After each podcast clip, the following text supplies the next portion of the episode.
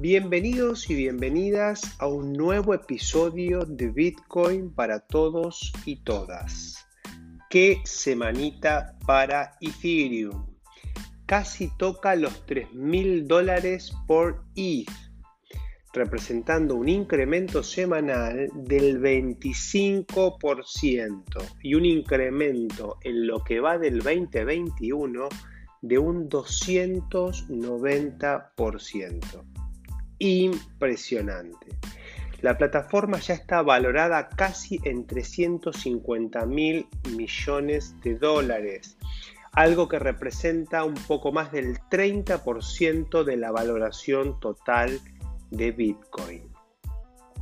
Bueno, ya lo habíamos anunciado en este podcast y de hecho el tema de hoy tiene mucho que ver con esta suba y futuros incrementos muy importantes que se pueden dar en esta moneda.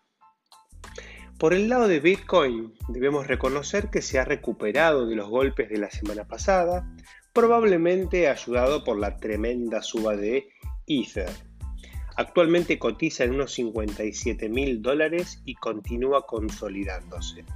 El resto del mercado tuvo una excelente semana en general. Podemos destacar a Polygon, Xmatic que es una solución de Layer 2 de Ethereum con un incremento del 100% esta semana. Esta es una de las grandes apuestas de, eh, de capa 2 para Ethereum y realmente viene rompiendo récords en muchas métricas, tanto en valor total depositado como en cantidad de transacciones, etc.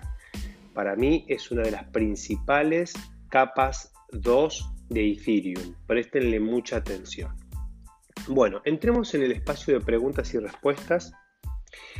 Eh, para los que quieren hacerme una pregunta, me pueden enviar un mensaje a mi Twitter personal, Diego-Torres- o también pueden escribirme al Instagram del podcast, Bitcoin-para-todos-bajo. Lo que sí les voy a pedir es que tengan un poquito de paciencia porque a veces no puedo responder todas las preguntas en el capítulo eh, o en el episodio inmediato posterior a la pregunta. Bueno, en esta ocasión Sebastián me, plantea, me dice, en el caso de los criptas, de las criptos como BTC y, eh, Ether, eh, vos recomendás almacenarlas en billeteras, fuera de los exchanges. Esto es lo que él dice que yo digo. ¿Recomendás hacer lo mismo para las stablecoin? Entonces mi respuesta, Sebastián, es sí, digamos. Recomiendo lo mismo. Lo ideal es tener la mayor cantidad de capital en billetera sin custodia. No obstante, eso requiere tomar medidas de seguridad como no perder las 12 palabras, utilizar sitios oficiales, etc. Lo que ya hemos hablado en otros episodios. Em, casi todo lo que podés hacer en un exchange centralizado lo podés hacer desde una wallet como la de Metamask. Esto lo comento porque él en todo su mensaje me, explicaba que estaba empezando a realizar eh, eh, inversiones em, de, gestión pasiva con rendimientos pasivos, etc. Todo lo puedes hacer desde la Metamask todas las estrategias de gestión pasiva se pueden hacer desde una MetaMask y es lo que yo recomiendo. No me siento, es más, no me siento cómodo haciendo staking a mediano plazo en un exchange centralizado. A corto plazo sí, pero no a largo plazo. En mi caso particular prefiero usar los exchanges básicamente para, para comprar y vender activos, pero no para eh, hacer inversiones a mediano y largo plazo.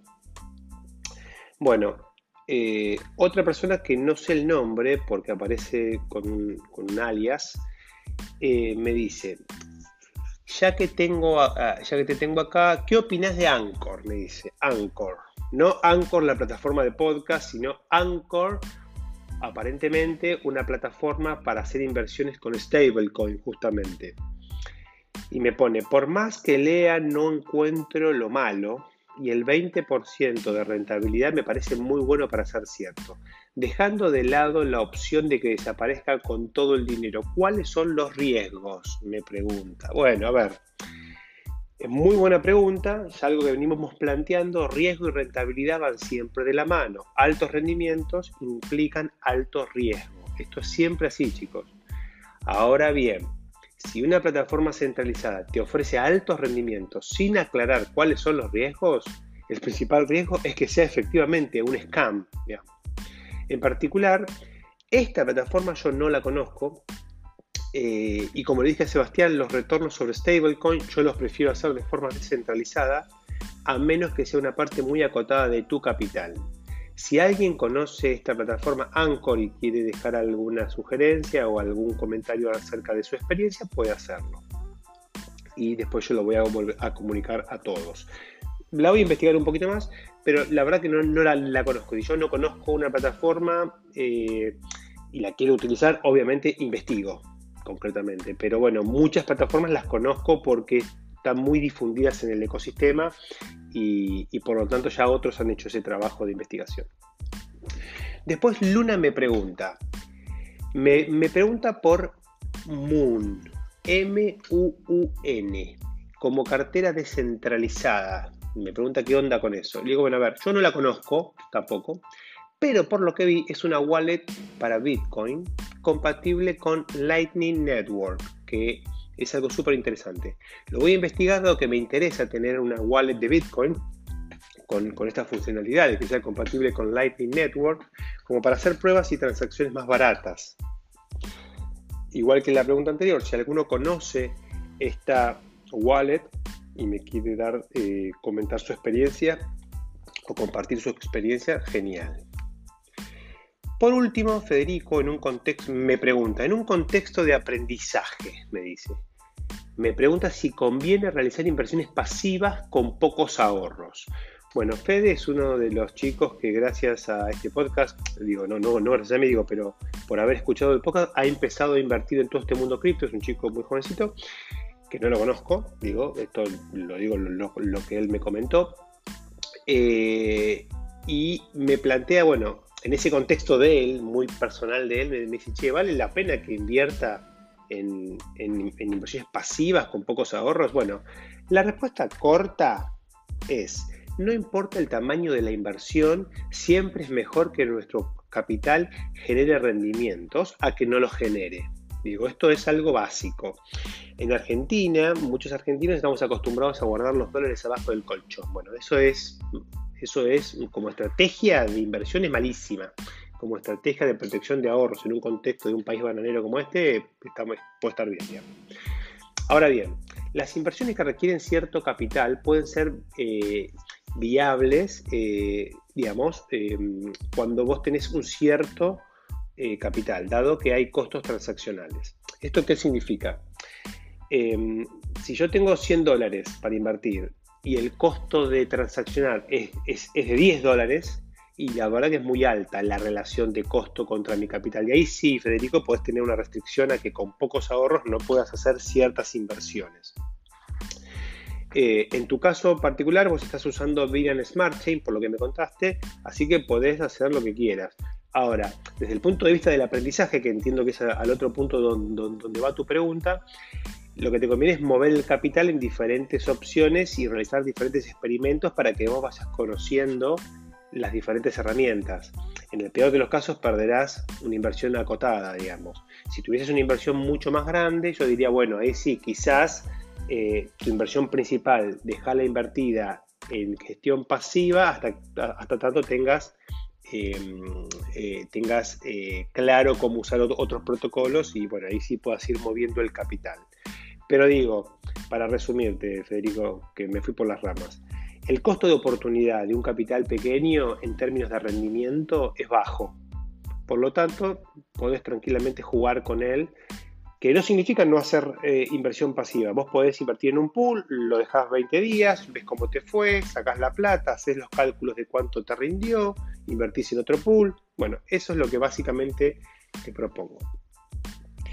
Bueno, y ahora sí, vamos al tema del día. A ver, estimada audiencia, les voy a contar un secreto. Secreto en realidad porque todavía no es una información que esté muy difundida. Algunos de ustedes probablemente ya lo hayan escuchado, pero la gran mayoría de los mortales no.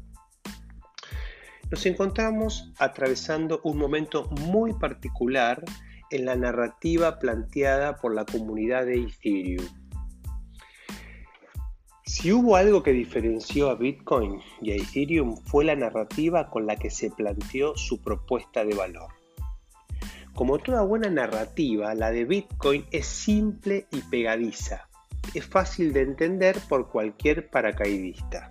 En contraste, la narrativa de Ethereum suele ser más compleja, técnica y realmente aburrida para los neófitos en la materia. Recordemos que la propuesta de valor de Bitcoin es proveer un dinero digital cuya emisión total es fija y no puede ser afectada por terceras partes. Por lo tanto, es un dinero duro, es como el oro digital. ¿Quién no entiende la idea de oro digital? En los países más bananeros, ¿quién no entiende la idea de dinero duro? En cambio, la propuesta de Ethereum siempre estuvo más enfocada a la capacidad de ejecutar contratos inteligentes libres de censura con infinidad de aplicaciones. Claramente esto que acabo de decir es mucho más abstracto. Incluso ahora con las finanzas descentralizadas en pleno auge, los conceptos son complejos. Hasta para expertos en finanzas, hablar de farming, liquidity pool, staking es complejo y eso no ayuda a la masiva adopción de Ethereum y por lo tanto el incremento en el valor de Ether, su moneda.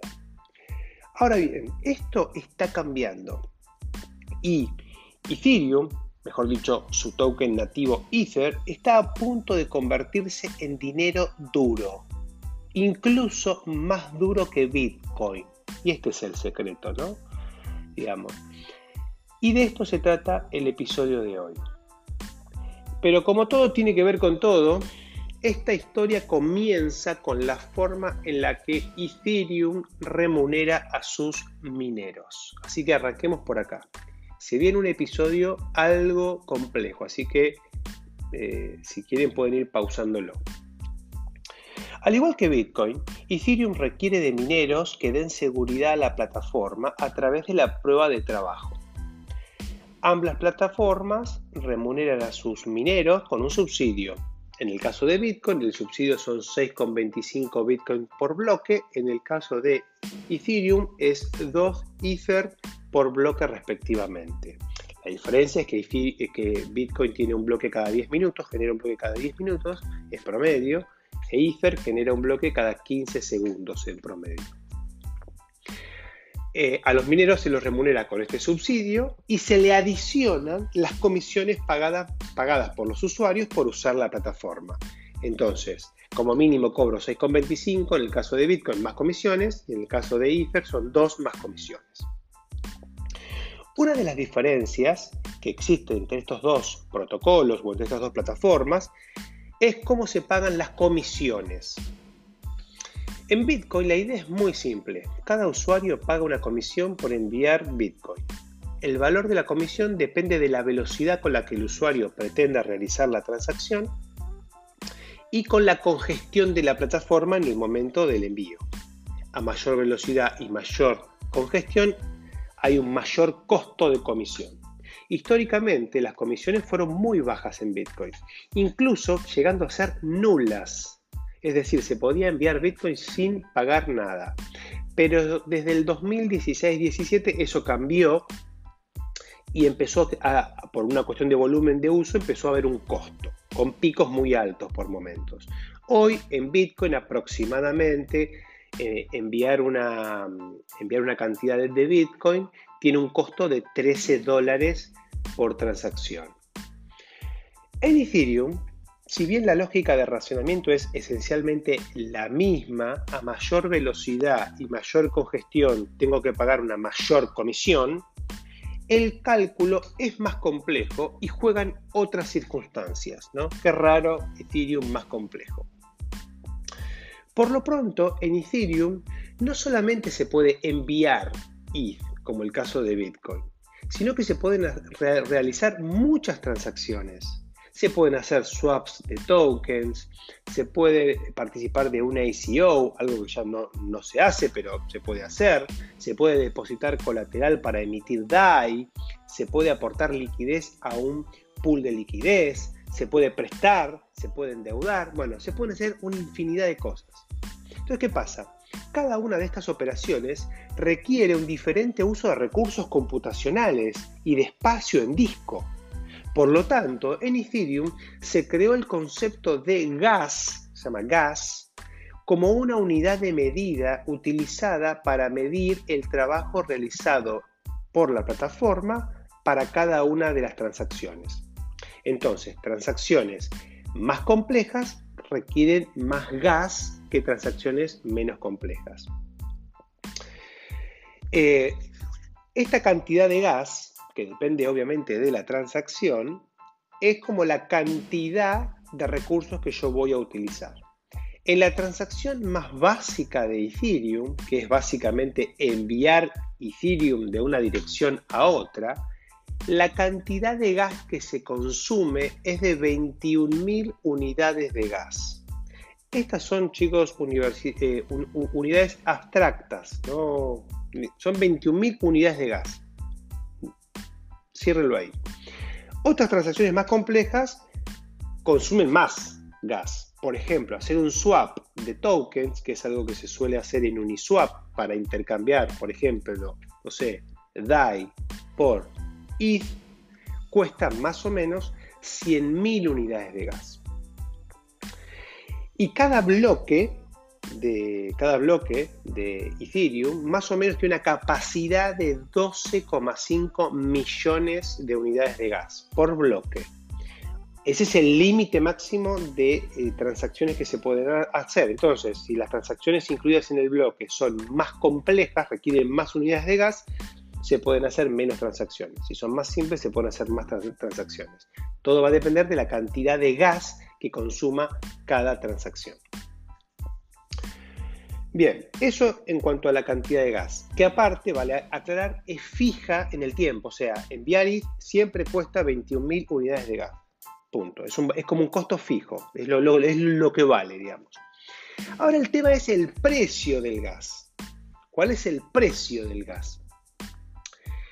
Y cada unidad de gas se mide en una unidad de medida muy particular llamada gigaway, que es una fracción de un ether.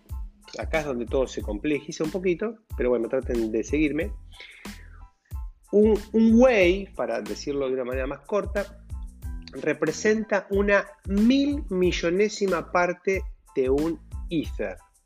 Es decir, es un ether dividido mil millones. Pido disculpas por todo esto, pero son los ingenieros los que inventan este tipo de cosas. Entonces, el costo por comisión a pagar en ETH depende de la cantidad de gas que requiere la, la, transacción y del valor del gas. La cantidad de gas, como dijimos, es más o menos fija, dependiendo qué transacción quiero realizar. Y el precio, es decir, este way, depende de la congestión y de la velocidad con la que yo quiera incorporar mi transacción en la blockchain.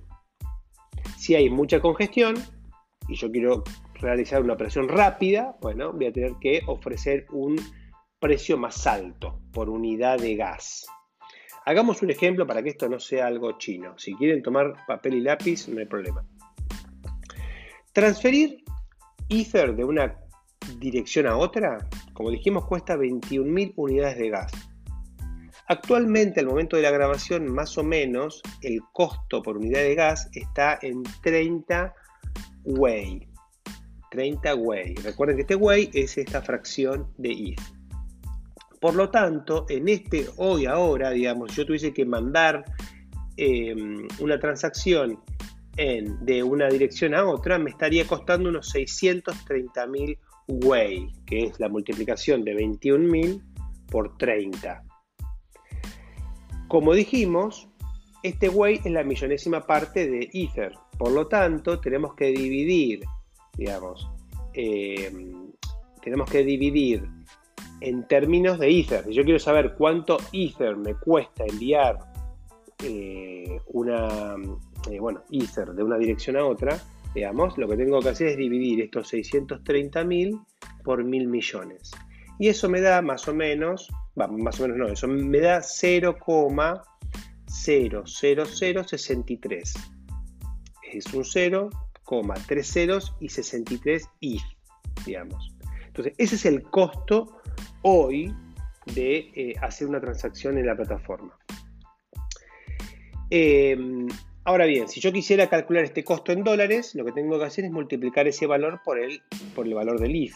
Hoy un if que está más o menos, vamos a poner por caso, está, hoy está casi 2.900, pero hagamos el ejemplo con 2.700, que es como lo tengo escrito acá en un papel, me da más o menos un costo de un dólar con 70 centavos. O sea, hoy cuesta en la plataforma enviar Ether de una dirección a otra, cuesta casi 2 dólares. Con ese precio de, del gas. ¿Qué pasa? A ver, ¿qué pasa? En los momentos de, eh, de alta congestión, digamos, y premura por realizar transacciones, el precio del gas se ha ido a niveles estratosféricos. Se ha llegado a pagar un millón de Whey por eh, unidad de gas para hacer una transacción. Lo que es una locura. Ahora bien, vamos a momentos de alta congestión más normales. El valor del gas puede costar unos 500 Whey por unidad de gas. Por lo tanto, esta transacción que yo les dije que hoy cuesta más o menos 1,70 eh, dólares, hoy podría estar costando casi 30 dólares. Digamos. Entonces, cuando la cosa se pone congestionada, el costo de transaccionar es muy alto. Hablando en el ejemplo de Sebastián, de Federico, si yo quiero, no sé, realizar una operación con 100 dólares, el, 30% de, mi inversión se me va en comisiones, lo que obviamente hace imposible realizar ese tipo de transacciones. Así es como funcionan las comisiones en Ethereum. Como verán, tienen su complejidad. Si quieren pueden poner pausa, volver a escuchar y tratar de reproducir la fórmula como yo se las acabo de explicar.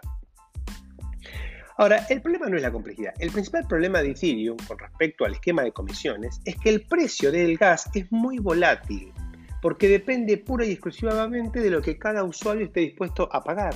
O sea, hoy yo puedo elegir cuánto quiero pagar digamos, por cada unidad de gas.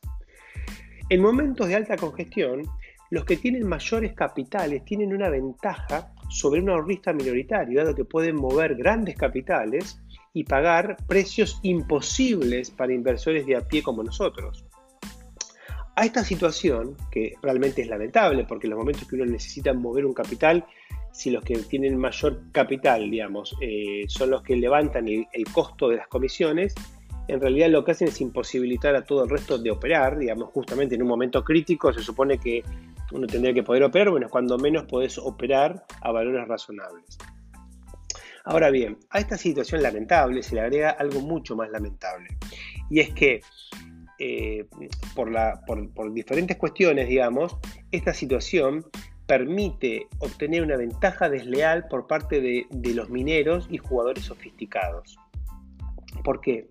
Porque hay algo que se llama eh, front running, front running, que es como adelantarse, front running de operaciones, que es algo ilegal en los mercados tradicionales, pero que en DeFi se puede hacer y no se puede controlar, digamos, actualmente no se puede controlar. ¿Qué significa esto? En los mercados tradicionales este front running es una práctica ilegal que la puede cometer eh, un operador de bolsa que ejecuta órdenes de terceros. ¿En qué consiste esta práctica?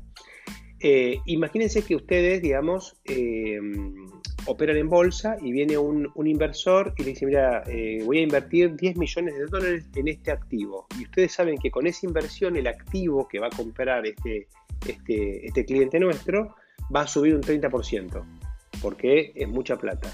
Ustedes podrían emitir una orden de compra antes de poner la orden de compra de su cliente al precio actual después colocar la orden de compra de su cliente y cuando el precio sube, vender lo que acaban de comprar y obtener una ganancia de manera ilegítima, ilegal y totalmente antiética. Bueno, eso que está obviamente prohibido en los mercados financieros tradicionales, en DeFi, digamos, no tenemos estos intermediarios de confianza, no hay un operador, pero tenemos a los mineros, que son las empresas que se dedican a incorporar las transacciones en la red y por lo tanto son operadores privilegiados que pueden crear sus propias operaciones conociendo las transacciones existentes en la mempool. Para los que no saben qué es la mempool, eh, en, el episodio 17 lo explico en detalle.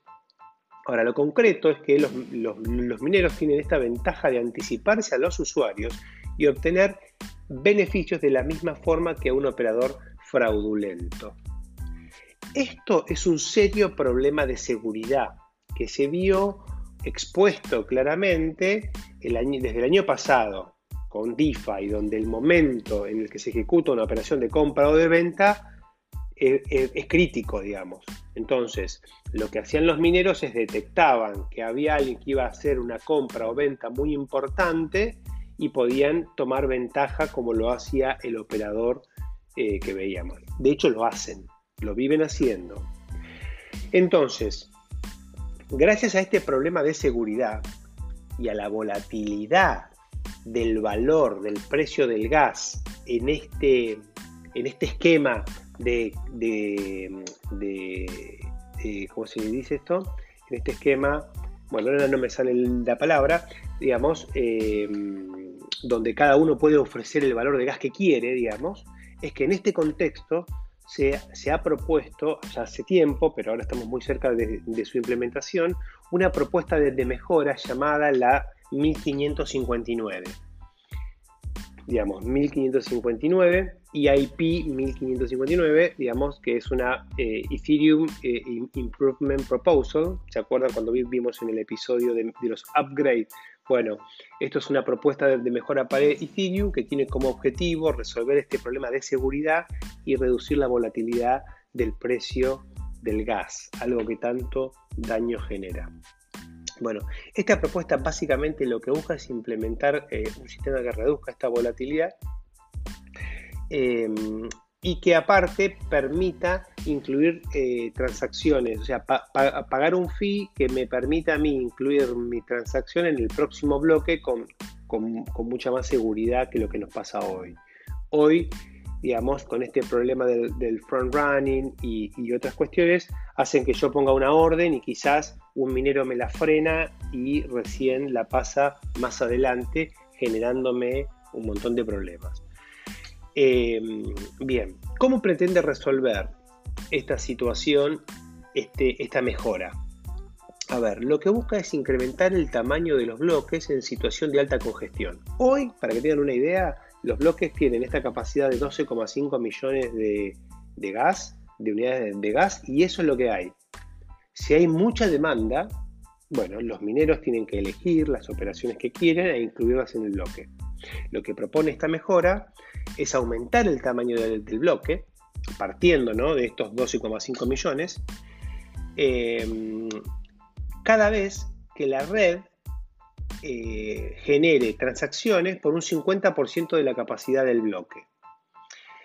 ¿Esto qué quiere decir? Que cada vez que la red supere un 50% de, de volumen de unidades de gas respecto del tamaño máximo del bloque, hoy que son 12 y medio, son 12,5 millones, o sea que si hoy hubiese 7 millones de unidades de gas, digamos, incorporadas en un bloque, automáticamente el sistema generaría un interruptor de red congestionada y lo que haría es duplicar el tamaño del próximo bloque. O sea, el próximo bloque, en lugar de ser 12,5 millones, pasarían a ser 25 millones de unidades de gas, logrando atenuar de esta manera, eh, eh, digamos, lo que la congestión eh, en la red.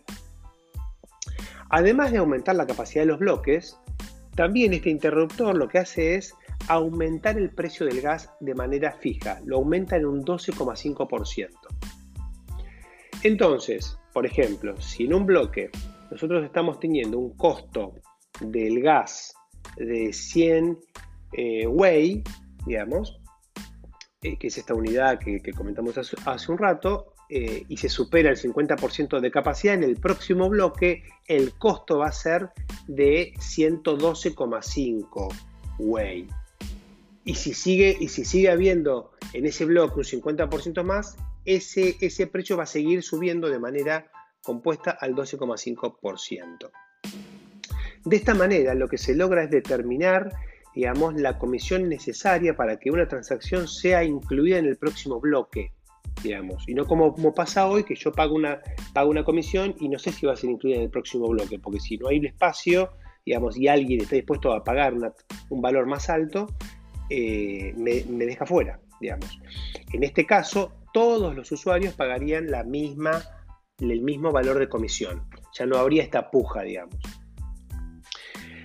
Al mismo tiempo que, bueno, este incremento exponencial, tanto del tamaño del, bloque como del precio de la unidad de gas, va a ir generando eh, una descongestión en la red, digamos. Por lo tanto, estas situaciones extremas que hoy suceden serían menos probables. Bueno, agregado a esto, eh, el cambio predecible del gas hace más precisas las predicciones de los algoritmos que, estiman estas comisiones, que por ejemplo son los que están eh, integrados en las wallets de Ethereum como Metamask y que sugieren a los usuarios cuál es el valor del gas a pagar.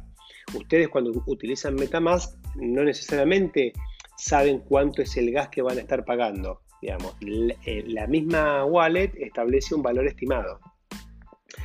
Eh, y lo que muchas veces pasa, que a mí me ha pasado muchas veces, es que eh, ejecuto una transacción y después esa transacción eh, tarda mucho en ocurrir. ¿Por qué? Porque quizás el algoritmo dio un valor estimado muy bajo en relación a lo que realmente está sucediendo en la plataforma y eso genera una mala experiencia del usuario, porque estoy mucho tiempo esperando que una transacción se confirme.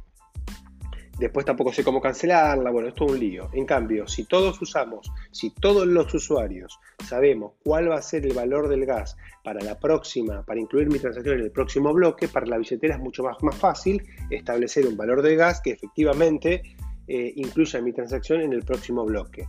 Bloques que, como dije, suceden cada 15 segundos, o sea que yo rápidamente voy a poder ver mi transacción incluida. Eh, bien, Genial.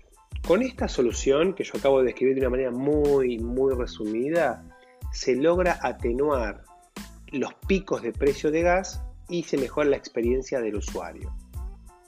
Pero hay algo mucho más interesante que pasa con esta mejora. Y es lo siguiente. Toda esta comisión, digamos, que se genera en, Ether, digamos, eh, más allá de ser suavizada, no va a ser pagada a los mineros, sino que va a ser quemada. Es decir, se va a eliminar de la existencia. Esto significa que cuando la red incremente su congestión y por lo tanto se incremente la cantidad y el precio del gas, eh, mayores serán las comisiones quemadas. Las cantidades de IT que, digamos, que se va a quemar va ir, eh, va a estar en línea con el nivel de uso de la plataforma eliminando este ether de circulación. Las consecuencias de esto son tremendas. Imagínense que eh, hoy lo que sucede es que la oferta de ETH crece constantemente con una tasa de inflación de aproximadamente del 3,7% anual hoy, digamos, y con esta mejora, como mínimo, esa tasa de inflación se va a reducir y en el mejor de los casos, incluso Ether puede convertirse en una moneda deflacionaria, es, decir, con inflación negativa. Lo que significa que de un año al otro, en vez de haber más ETH, haya menos ETH en circulación. Eh, digamos, en cualquier escenario igual lo, lo, que esta propuesta genera es una reducción de la oferta futura de ETH, es decir, lo hace mucho más escaso. Para que tengan una idea, actualmente Ethereum tiene una inflación que duplica la de Bitcoin y que la cuadruplicaría para el próximo halving de Bitcoin en el 2024. Por otro lado, Ethereum no contempla un máximo de, eh, eh, de Ethereum en circulación. Todo esto siempre le jugó en contra a Ethereum en cuanto al valor de su eh, token nativo. Ahora bien, esta modificación que estamos hablando, digamos la, 1559, puede generar, eh, puede dar vuelta a esta ecuación de manera inmediata, generando una narrativa para Ethereum como un activo más duro que Bitcoin. Algo así como un diamante digital, en lugar del oro digital, haciendo referencia a que el diamante digital es mucho más escaso que el, escaso que el oro digital.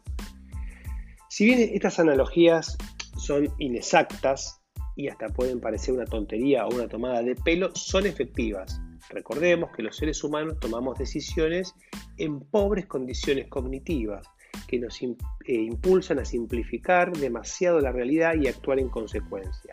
La simple idea de que Ether puede ser considerado diamante digital y por lo tanto más valioso que el oro puede ser muy poderosa. Quiero aclarar lo del diamante digital es algo que estoy utilizando en este episodio para explicar el posible cambio de narrativa que va a venir para Ethereum. De todas maneras ya está pasando y una de las narrativas que ya se plantea como consecuencia de esta mejora es que la misma representa el equivalente a 3 halving de Bitcoin. Esta idea es muy poderosa, pero solo para los entendidos. Piensen que 3 halving en Bitcoin necesitan de 12 años, dado que cada halving transcurre cada 4. En Ethereum, eh, digamos, la reducción de su oferta, digamos, puede eh, generarse de una manera tan, tan drástica que en un año puede ser que Ethereum tenga el equivalente a 3 halving de Bitcoin. Por lo tanto, que haga en un año lo que Ethereum hace en 12. Esto, desde el concepto de escasez digital, es muy, muy bullish para Ethereum.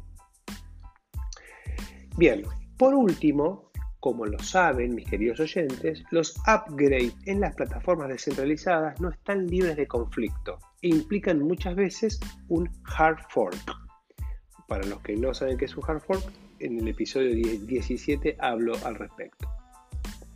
En esta ocasión, buena parte de los mineros no está de acuerdo en este cambio, dado que les recorta sensiblemente sus ingresos y les dificulta o desincentiva eh, una herramienta que tienen también los mineros para incrementar el precio del gas artificialmente y por lo tanto aumentar el costo de las comisiones. Si bien eh, hay consenso de que los mineros no, no tienen muchas más alternativas más que aceptar esta oferta, la situación, perdón, esta mejora, no oferta, la situación no está libre de amenazas eh, en tomar medidas que complejicen el escenario del upgrade. Upgrade que se llama London e incluye otras mejoras adicionales. Veremos cuán dramático se pone todo esto en la medida que nos acerquemos a la fecha de implementación que es el 14 de julio. Bueno, básicamente el secreto es que Ethereum es muy probable que se vuelva con una narrativa de un activo mucho más escaso que Bitcoin. Por lo tanto, mucho más atractivo para inversores que básicamente lo que buscan es proteger sus ahorros de eh, la pérdida de poder adquisitivo. Bueno, muchas gracias y que terminen bien el día.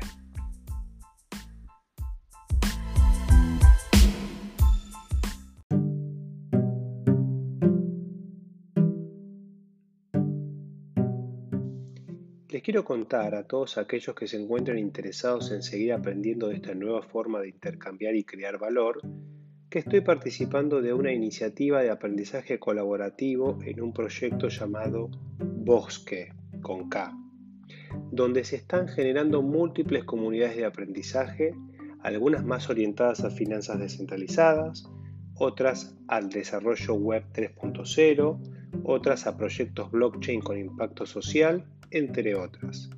Si alguna o alguno está interesado en participar, les pido me lo hagan saber por redes sociales y les envío el link para que puedan averiguar más y participar. Desde ya que es una actividad totalmente gratuita.